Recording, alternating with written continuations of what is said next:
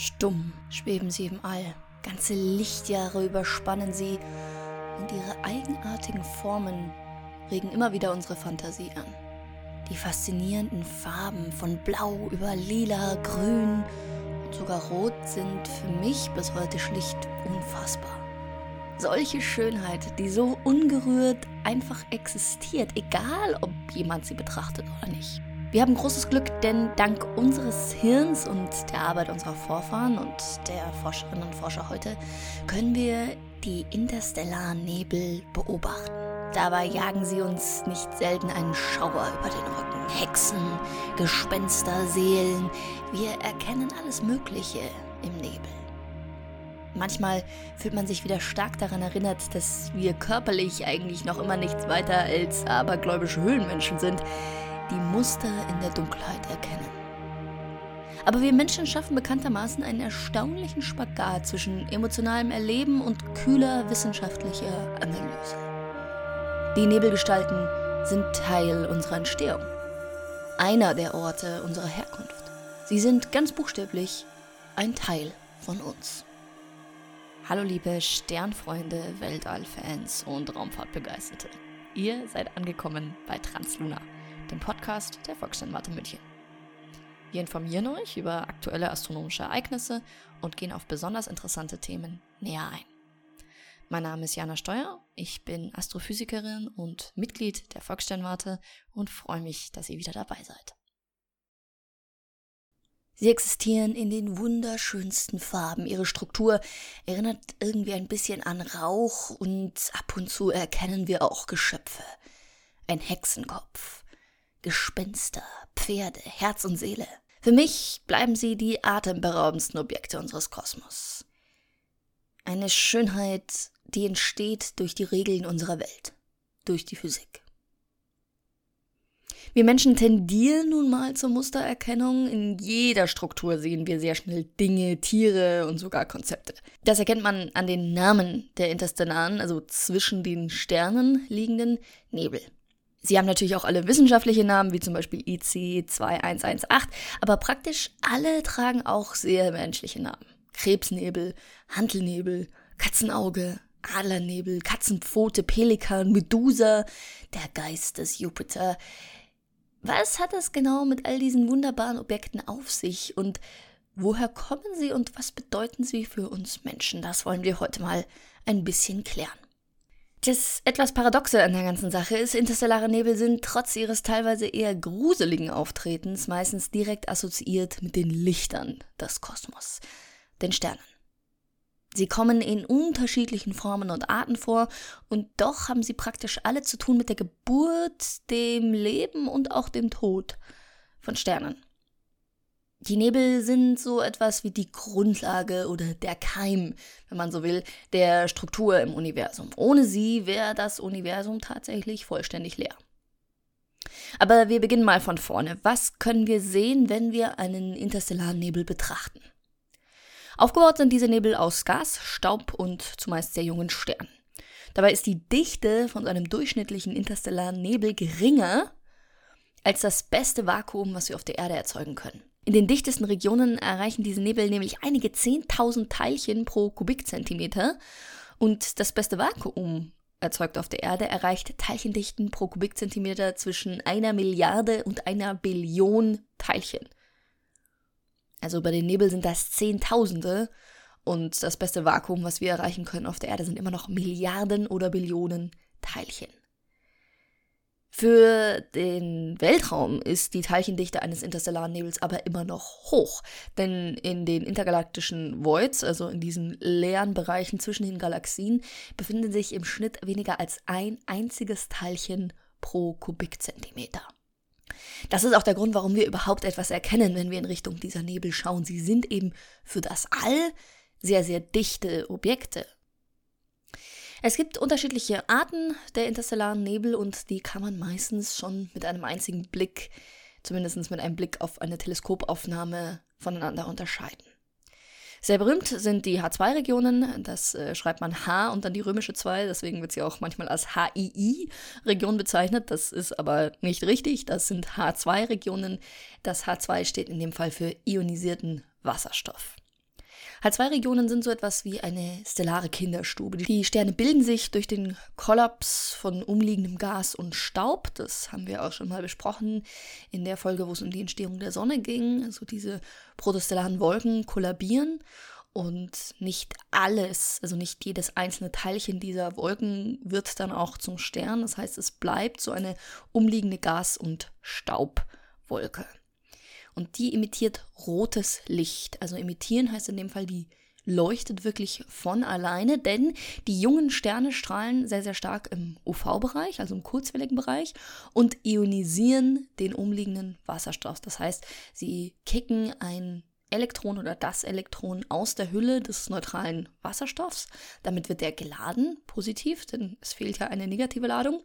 Und äh, dann kommt es zur Rekombination. Das heißt, die umherschwirrenden Elektronen finden wieder zurück zu den Atomen und dabei werden Photonen im sichtbaren Bereich in roter bis pinker Farbe emittiert. Die genaue Farbe hängt unter anderem von der Temperatur, der Dichte und auch der Anwesenheit von anderen Elementen ab.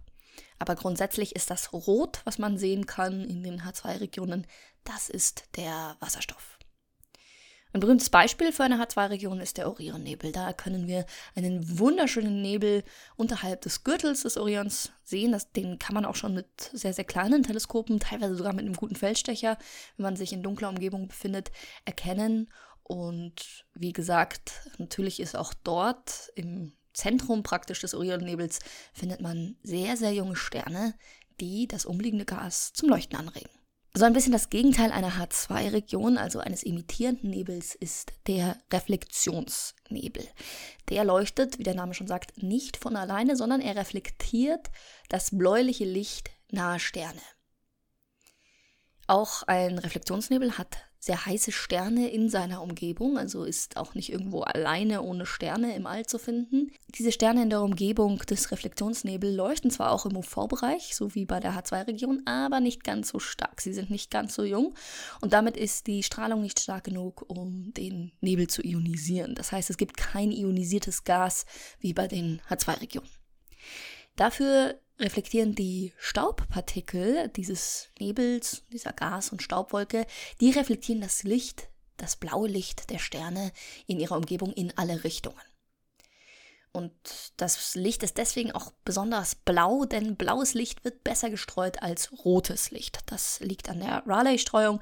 Das ist auch das gleiche Prinzip, warum bei uns auf der Erde der Himmel blau ist. Ein bekanntes Beispiel für einen Reflexionsnebel sind zum Beispiel der Hexenkopfnebel oder auch der Nebel um die Plejaden herum. Diese offene Sternhaufen, den man auch mit bloßem Auge am Himmel erkennen kann, die Nebel, da braucht man ein Teleskop dafür. Und das Licht der Plejaden wird eben reflektiert von dem Nebel, der sie umgibt. Und dann hat man dieses wunderschöne blaue Gebilde um den Sternhaufen herum. Ja, und das dritte im Bunde, wenn man über Reflexion und Emission von Licht redet, sind dann die Dunkelwolken. Da wird gar kein Licht frei.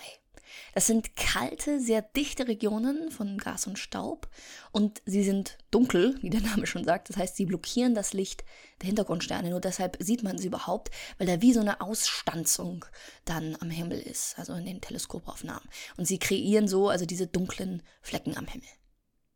Die Dunkelwolken äh, reflektieren kein Licht, äh, sie emittieren auch keins, das heißt, da sind keine jungen Sterne, die das irgendwie anregen könnten, beziehungsweise deren Licht sie reflektieren könnten, aber sie sind tatsächlich stellare Kinderstuben der Zukunft. Denn dort wird sich in Zukunft ein oder mehrere neue Sterne bilden unter dem Kollaps der Dunkelwolke.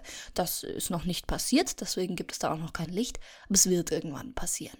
Ein berühmtes Beispiel da ist der Kohlensack, der befindet sich zwischen dem Kreuz des Südens, dem Zentaur und der Fliege am Südhimmel, aber auch zum Beispiel der Kopf des Emus bei den Aborigines.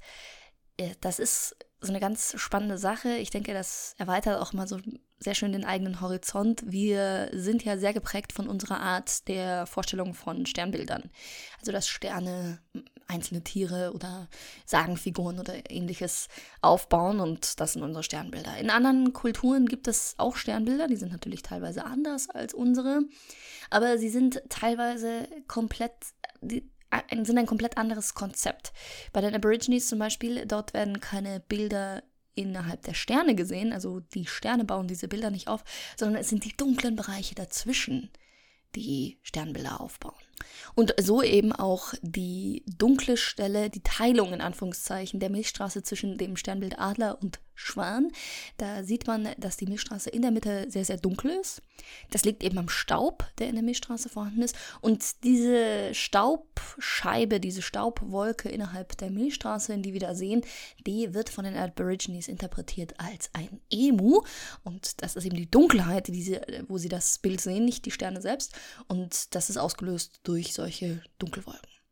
Dunkelwolken gibt es zum Beispiel auch im Pferdekopfnebel oder im Konusnebel. Die sind dann Teil eines größeren Nebels. Stellen, wo das Ganze sehr kalt ist, dichtes Gas, was nicht angeregt wird von irgendeinem Stern in der Umgebung. Ja, und äh, jetzt kommen wir zu den beiden Kategorien von Nebeln, die mit dem Tod von Sternen zu tun haben, nicht mit ihrer Geburt oder ihrer Jugend. Das ist einmal der planetarische Nebel, das ist der Überrest eines mittelmäßig großen Sterns nach seinem Tod, die abgestoßene Hülle eines roten Riesens am Ende seines Lebens. Beleuchtet wird ein planetarischer Nebel von der Sternleiche im Zentrum, also das, was wirklich übrig bleibt, der Kern. Das ist ein weißer Zwerg. Die Strahlung ist eine Mischung aus Emissionen durch die UV-Strahlung des weißen Zwergs und aber auch Reflexion, wenn Staub in den äußeren Hüllen enthalten ist, die dann das Licht des weißen Zwergs reflektieren. Solche planetarischen Nebel leben vergleichsweise nur sehr, sehr kurz, einige 10.000 bis 100.000 Jahre, und dann hat sich das Ganze aufgelöst.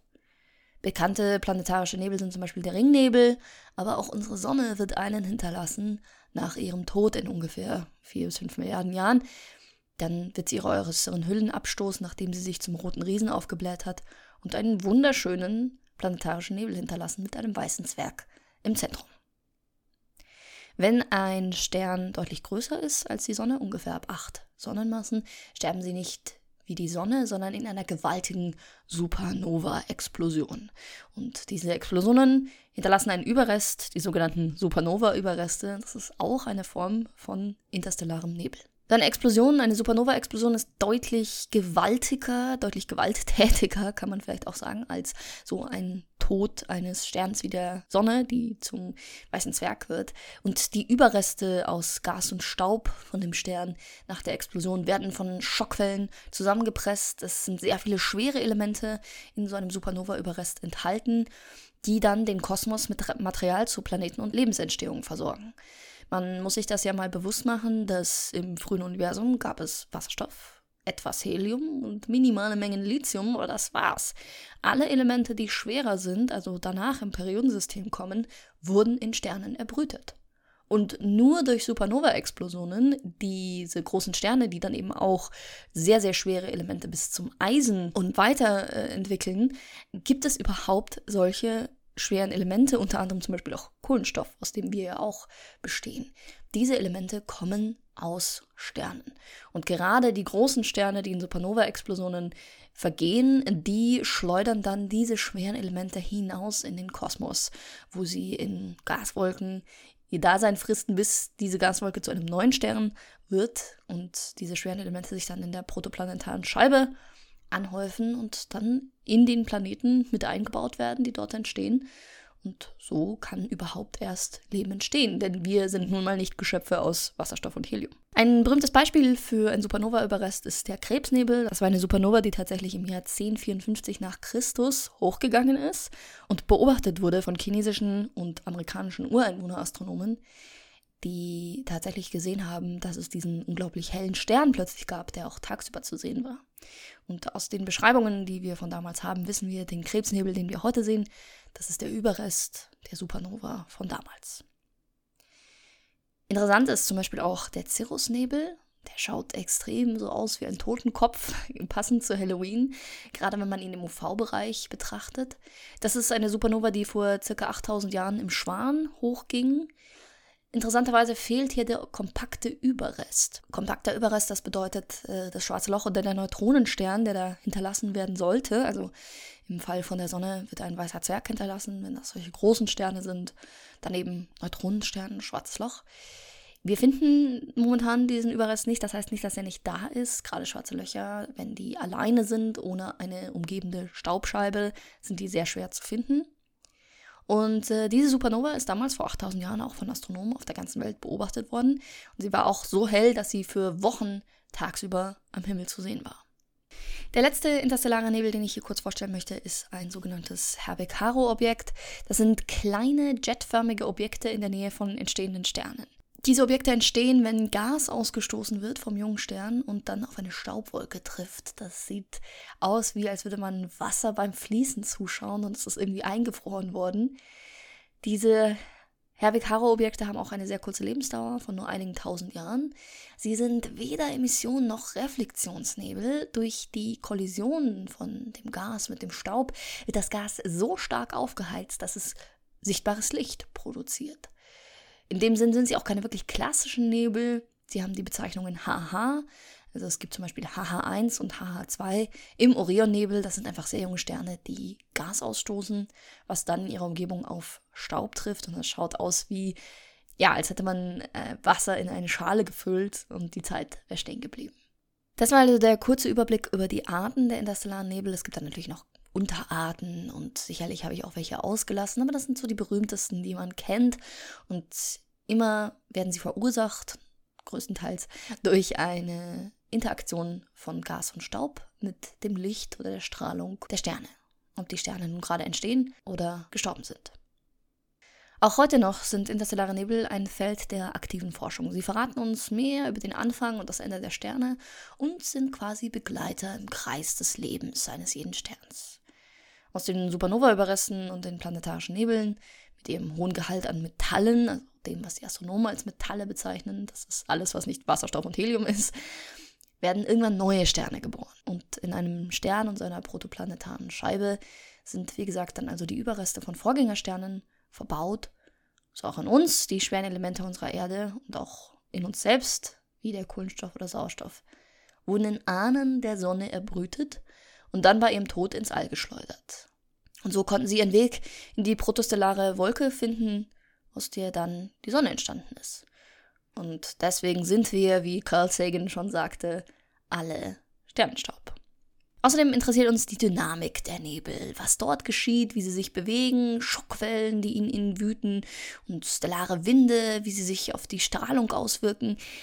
Es gibt eine recht gute Möglichkeit, diese gesamte Dynamik zu beschreiben, und zwar macht man das mit Hydrodynamik, also mit Dynamik von Flüssigkeiten.